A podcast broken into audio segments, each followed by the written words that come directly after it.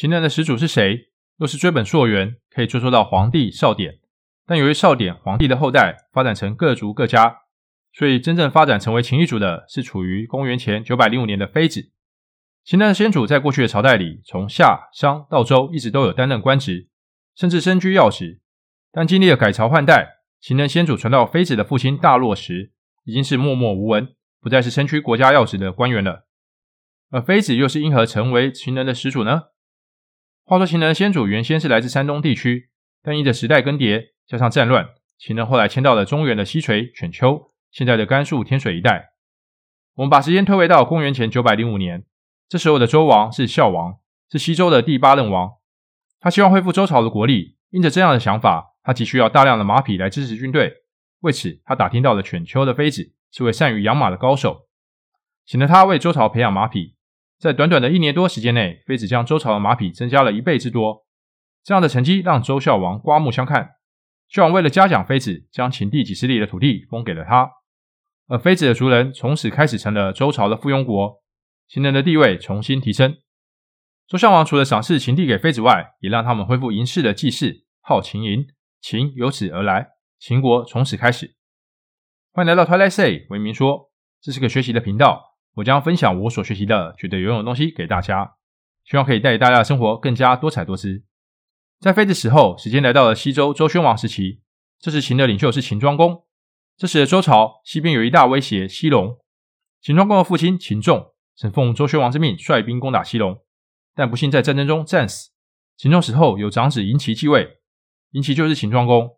虽然秦仲战死，但西戎的威胁仍未解除。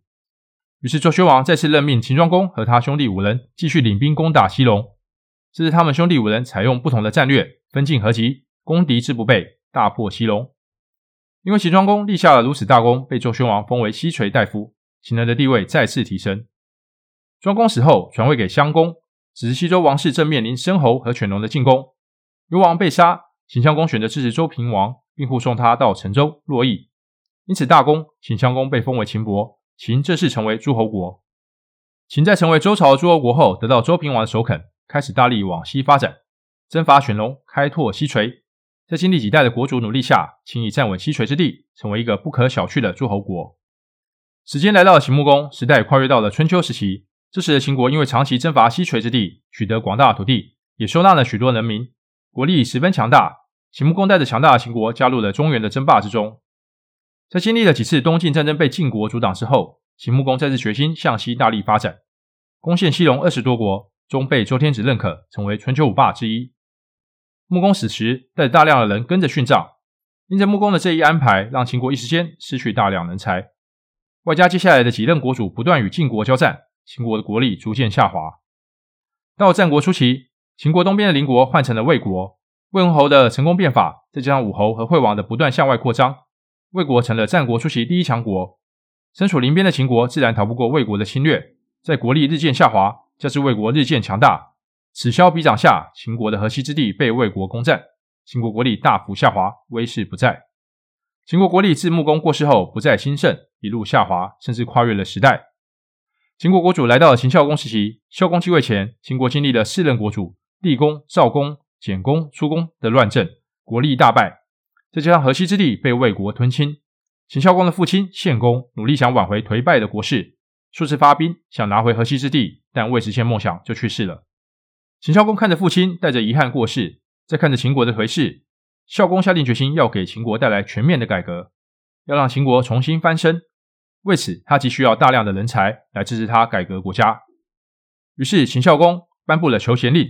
在求贤令中，秦孝公痛定思痛，真实反思秦国衰败之因。诚恳向国人表达了改革国家的决心及求贤若渴的态度。终于，这样的可想迎来了为秦国带来伟大变革的人才商鞅。商鞅在面见孝公时，分别用了帝道、王道来试试孝公，看看孝公到底想成就什么。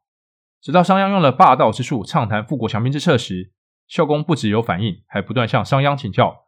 两人畅谈数日，相谈甚欢。这对成就了将来天下之行的相知君臣，从这一刻起诞生了。在孝公的全力支持下，商鞅在秦国进行了第一次变法，通过垦草令的颁布与实施，从户籍、军队到产业及法制，进行了全面的改革。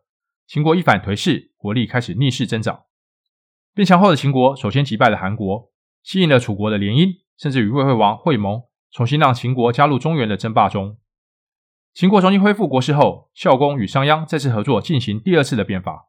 除了强化第一次变法的内容外，再加上土地改革、推行县制、统一国家度量单位、压制贵族势力及落实户籍制度，秦国在孝公和商鞅的努力下，一跃成为战国时期的西方雄国，正式踏入战国七雄的行列之中。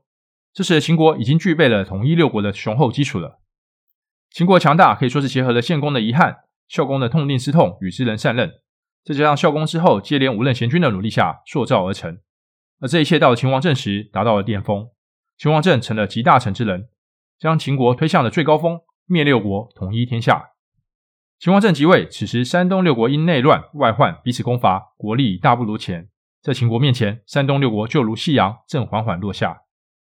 反观秦国，在历任君主努力下，国富民强，且将变法的效果彻底融入国家里。在法家思想引导下，整个国家力争上游，从上到下全力耕战，让秦国成为了最强大的战争机器。外加上郑国曲的完成，秦国的三大粮仓巴蜀、汉中、关中全部建成，为后来长时间的统一战争提供了最强大的后援基础。此时的秦王政在李斯、魏辽等人的协助下，结合远交近攻的战略，首先消灭韩、赵、魏三国。再转往南方攻打楚国。攻楚期间虽经历昌平君叛乱，但在战国四大名将之一的王翦领兵下，完成了灭楚之战。在经历了燕国派的荆轲刺杀秦王魏果后，秦王政一怒之下发兵灭燕，在李信和王贲领兵下俘虏了燕王喜和代王嘉，燕国灭亡。最后，秦王政命王贲在灭了燕国后，直接南下攻齐，再加上蒙恬军的合流，齐王建投降，齐国灭。至此，六国全灭，中原一统。六国平定，秦朝建立，秦王政改称为始皇帝，秦朝开始，也代表封建时代的结束。中国正式进入了为期近两千年的中央集权专制的君主时代。秦朝建立后，秦始皇帝开始实行一连串政治措施，强化中央集权。中央实行三公九卿制，强化国家治理能力，皇帝独有决策权，官员只有议事权。地方实行郡县制，废除周朝的封建制。地方派首长治理，并可轮替，统一了度量衡、货币、文字和车轨，强化全国的沟通能力。始皇帝也开始巡视天下，同时也对外发动战争，巩固国土。国家自此稳定。到始皇帝晚年，因为大兴土木及高压的思想统治，民怨不断积累，到始皇帝死后，终于爆发民变。就使六国的移民纷纷起义，陈胜吴广率先起义，各地接连爆发民变。经过几年的爆发，加上秦二世、三世无力压制。终于在公元前两百零七年，刘邦入主关中，秦三世子婴向刘邦投降，秦朝灭亡。秦朝从建立到结束，历时只有短短的十五年。虽然秦朝的出现只有短短的十五年，但秦朝却带给后世中国深远的影响。无论是我们现在熟悉的行政区划的前身郡县制，统一的文字、度量衡、车轨，也为中国的大一统局面奠定深厚的基础。而秦律也成为后世各朝代律法的参考范本。而我们中国的英文 China 也是以秦 Qin 的发音制定而成。秦一统天下的过程，我们看到的那不只是一代人的努力，而是经过多代人的决心而成。从献公的起心动念到始皇帝的一统大业，中间经历了超过一百五十年的努力。国家的富强绝不是逞一时之快，而是要有放眼百年的眼光。而秦朝过快的中央集权管理及国家形态的改变，带给百姓过重的负担，终导致民变，最后提前结束了秦朝。但秦朝的改革却为后来的汉朝奠定一统的基础。甚至为更后来的朝代留下一个大一统且完整的中国。中国没有成为像欧洲那样分裂的小国林立，秦功不可没。以上是今天的分享，谢谢大家的观看，欢迎按赞、订阅、分享及打开小铃铛。